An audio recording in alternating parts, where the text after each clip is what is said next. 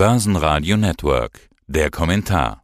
Freedom Finance, das Börsenfrühstück. Die Trends der Märkte mit Andrei Wolfsbein. Seien Sie grüßt, verehrte Zuhörer. Traditionsgemäß André Wolfsbein im Studio von Börsenradio und herzlich willkommen zu Börsenfrühstück.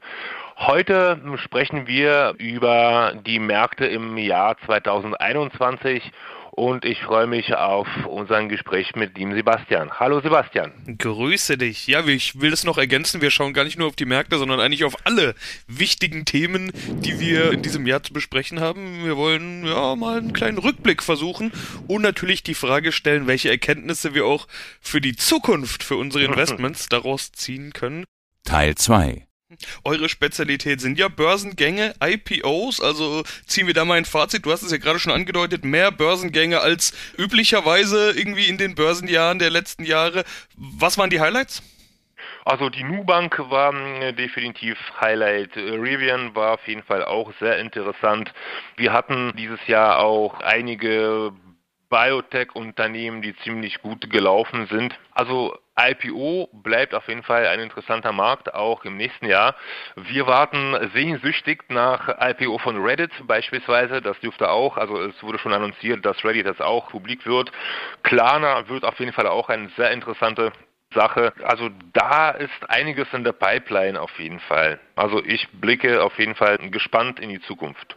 Ja, wenn du Reddit schon ansprichst, sind wir, glaube ich, bei einem der Besonderheiten des Jahres 2021, Wall Street Bets. Wir können uns alle noch dran erinnern, wie es da Phänomen, ja. auf und ab ging, GameStop und so weiter. Äh, was ist davon eigentlich übrig geblieben? Was ist da draus geworden? Die Aktien, also ob, ob jetzt AMC oder GameStop, sind aus meiner Sicht nach wie vor ziemlich krass überbewertet.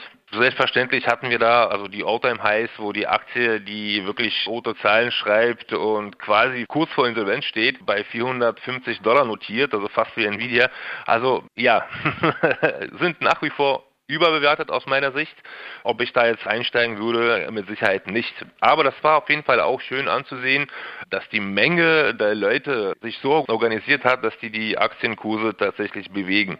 Ja, aus meiner Sicht ist das nicht, also sind das keine Manipulationen, sondern das war wirklich so eine Schwarmintelligenz und ja, gute Absprache. Wirklich sehr spannend, wirklich sehr spannend. Also sowas gab es an der Börse Vergangenheit noch nie.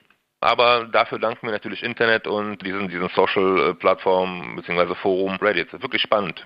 Ich habe noch eine Besonderheit aus dem Jahr 2021, die wir auf keinen Fall vergessen sollten. Und das ist der DAX. Klingt jetzt komisch, ist aber wirklich so. Es gab eine Besonderheit. Der DAX ist vom DAX 30 zum DAX 40 geworden. Äh, sowas passiert auch nicht allzu oft in der Historie, würde ich immer sagen. Was hat sich geändert? Also wir haben zehn neue Unternehmen dazu bekommen, die aus der MDAX aufgestiegen sind. Dazu sind folgende Unternehmen dazugekommen, also Airbus, auch sehr äh, guter Titel, ja, also mit rund 5% Gesamtgewicht im Late Index. Sehr interessant, sehr gut, wirklich Schwergewicht. Dann haben wir auch ähm, diesen Essener Konzern Brenntag, was sich auf Handel von Chemikalien und Inhaltsstoffen spezialisiert hat. Also auch ganz, ganz interessantes Unternehmen, aber kennt man ja, Brenntag. HelloFresh ist dazugekommen Telekom, die liefern solche Kochboxen aus. Ich weiß nicht, ob die Zuhörer es kennen. Man kann dort einfach mal eine Kochbox bestellen und selber kochen. Also alle Zutaten und Ingredienten sind in dieser Box und eine Anleitung und dann kann man sich zu Hause auf jeden Fall schön was zusammenkochen spannende Sache. Also die haben 7,7 Millionen Kunden mittlerweile und vor allem die Corona-Pandemie hat der Aktie auf jeden Fall einen guten Schub bzw. guten Impuls verlieren. Die Porsche ist auch dazugekommen. Nach wie vor kontrolliert der Piech die Holding. Ja, was soll ich noch zu Porsche sagen? Also alle kennen Porsche. Die haben sich jetzt auch auf die Elektroautos spezialisiert, beziehungsweise sehr stark daran fokussiert. Von Porsche erwarte ich, vor allem was die Produktpalette angeht, in den nächsten Jahren auch einiges an interessanten Sachen. Dann haben wir auch noch die Puma, die, die, die Schwester bzw. Brudergesellschaft äh, von Adidas, ja, hm, wurde ja auch von den, von den Rudolf äh, Dassler, wenn ich mich so recht erinnere, gegründet damals. Ist ja der Bruder von Adolf Dassler, also von, von den Adidas-Gründer. Auch ein super Unternehmen, haben gute Umsätze, also 5,5 Milliarden Euro, wenn ich mich nicht allzu täusche, haben auch um die 15.000 Mitarbeiter weltweit. Also auch ein ja, Schwergewicht, äh, kann man sagen. Dann haben wir die Kia Gen. Das ist ja ein deutsches Unternehmen, was von Wissenschaftlern gegründet wurde. Die machen alles Mögliche, also molekulare Diagnostik, die betreiben Labore etc. Und die profitierten zuletzt selbstverständlich sehr stark von der hohen Nachfrage nach Corona-Tests. Dann haben wir die äh, Sartorius. Das ist auch ein Zulieferer für die Biopharma äh, bzw. für die Forschung. Die stellen äh, Pipetten, Laborwagen, Feinwagen etc. etc. etc. her. Durch die Corona ist der Umsatz auch fast hat sich also hat fast 50 Prozent oder 45 Prozent zugenommen, wenn ich mich nicht also täusche.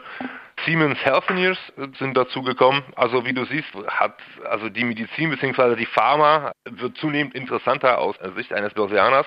Genau, die äh, Siemens Healthineers sind da auch mittlerweile Mitglied, also im DAX-Index. Dann Sunrise tanzt ein bisschen aus der Reihe, weil die, die haben sich auf die Duftstoffe und Aromen für Lebensmittel fokussiert und ist aber auf jeden Fall auch ein, ja, ein sehr interessanter und sehr vielversprechender Markt. Umsatz von Sunrise war im letzten Jahr bei knapp 4 Milliarden Euro. Also die machen auch einiges richtig. Und last but not least, die äh, Zalando ist jetzt auch ein stolzer Mitglied der DAX-Familie. Ja, man kann sich wahrscheinlich erinnern mit der schrillen Werbung, also Schrei vom Glück. Ich glaube, ich glaube, viele Zuhörer kennen das auch. Ich persönlich fand das als etwas mehr stressig und zu marktschreierisch, aber wie auch immer. Zalando hat rund 45 Millionen Kunden in 23 Ländern, haben einen Umsatz von knapp 9,2 Milliarden Euro, wenn ich mich recht erinnere. Das ist die Sachs-Familie von heute, also 40 Mitglieder. Ja, wobei ja gar nicht jeder der Hörer unbedingt in den DAX beziehungsweise in Aktien investiert. Ich habe vorhin gesagt, Tina, da werden wahrscheinlich manche widersprechen und sagen, warum gibt doch eine Alternative, mit der man richtig gutes Geld verdienen konnte? Kryptowährungen. Die haben eine ganz besondere Stellung eingenommen. Immer mehr Investoren trauen sich an diesen Markt ran. Sieht man auch in den Kursen. Bitcoin hat sich grob verdoppelt im Laufe des Jahres. Ist zwar noch nicht bei den 100.000, die immer wieder geschrien werden. Zwischenzeitlich ging es aber mal in die Richtung. Die Erfolgsstory geht weiter. Das muss man wohl auf Jahres Basis als Fazit auf jeden Fall sagen. Absolut richtig. Die Kryptowährungen werden zunehmend salonfähiger. Also es gibt ja mittlerweile ETFs auf Kryptowährungen. Es gibt auch viele interessante Projekte, also Blockchain-basierte Projekte. Phänomen NFT kommt auch erschwerend dazu, weil viele diese Abwicklungen werden ja auf bestimmte Blockchains abgewickelt, also sprich auf Ethereum oder Bitcoin, Bitcoin-Chain oder Bitchain, um das mal so zu konkretisieren. Von Krypto halte ich inzwischen auch viel es ist auf jeden Fall die Zukunft, also diese IDOs. Früher müsste ein Unternehmen an die Börse gehen, um da Geld einzusammeln und Aktien imitieren. Mittlerweile gibt es irgendwelche Token, die auch imitiert werden und somit wird das Geld eingesammelt. Blockchain als solches ist wirklich ein, ist eine super Technologie, also ist, ist Technologie der Zukunft, weil über diese Blockchain kann man wirklich einiges abwickeln.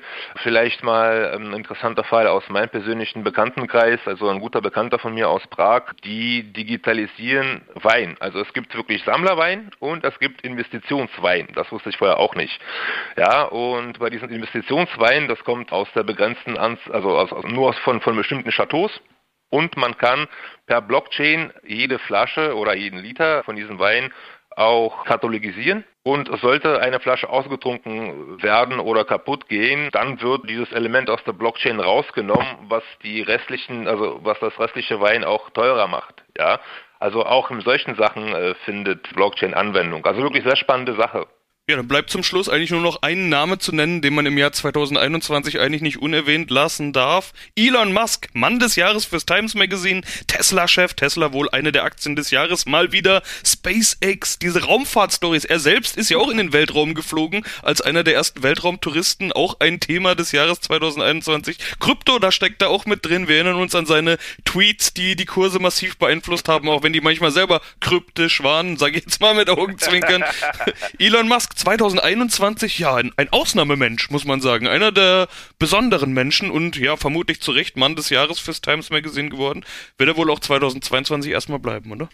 Musk ist wirklich eine, ja, eine außergewöhnliche, schrillende Persönlichkeit. Also was er da auf die Beine gestellt hat, ist wirklich, ja, Respekt, sage ich da nur.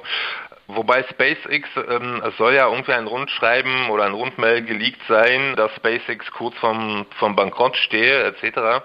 Allerdings brauchen wir solche Menschen wie Musk. Schau, die Regierung bzw. Die, die Staaten, die tun sich schwer mit Space, also mit Weltall, Projekten etc.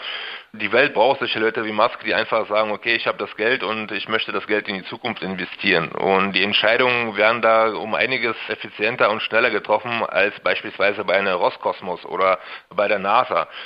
Ja, also Musk ist wirklich super Typ aus meiner Sicht. Ja, auch diese Geschichte mit Welthunger bekämpfen mit sechs Milliarden, was er da frei macht. Also ich schaue da wirklich gespannt in die Zukunft, was Musk angeht. Der wird uns mit Sicherheit auch die nächsten Jahre, wenn nicht Dekaden, zum Wundern bringen oder überraschen. Ja, und damit können wir das Jahr 2021 eigentlich abhaken. Die wichtigsten Themen haben wir besprochen. Wollen wir mal noch vorausschauen? Frage ich mal ganz generell, was erwartest du für 2022? Äh, vor 2022 erwarte ich natürlich die Anhebung der Leitzinsen. Also es werden andere Aktien gefragt sein als die letzten Jahre. Also die Banken dürften interessant werden. Es, also es werden Unternehmen interessant, die die Preissteigerungen direkt an den Endkonsumenten geben können. Und ansonsten schaue ich mit einem Lächeln und erwartungsvoll in die Zukunft. Wie ist es bei dir? Ja, ich bin grundsätzlich Optimist. Ich freue mich auf das neue Jahr und hoffe natürlich, dass die Themen, die uns pessimistisch stimmen könnten, die da wären Krieg, Krankheit, Corona und so weiter, dass wir die endlich mal alle hinter uns lassen können und wirklich positiv in die Zukunft schauen. Das hast du aber schön gesagt, da bin ich ganz bei dir.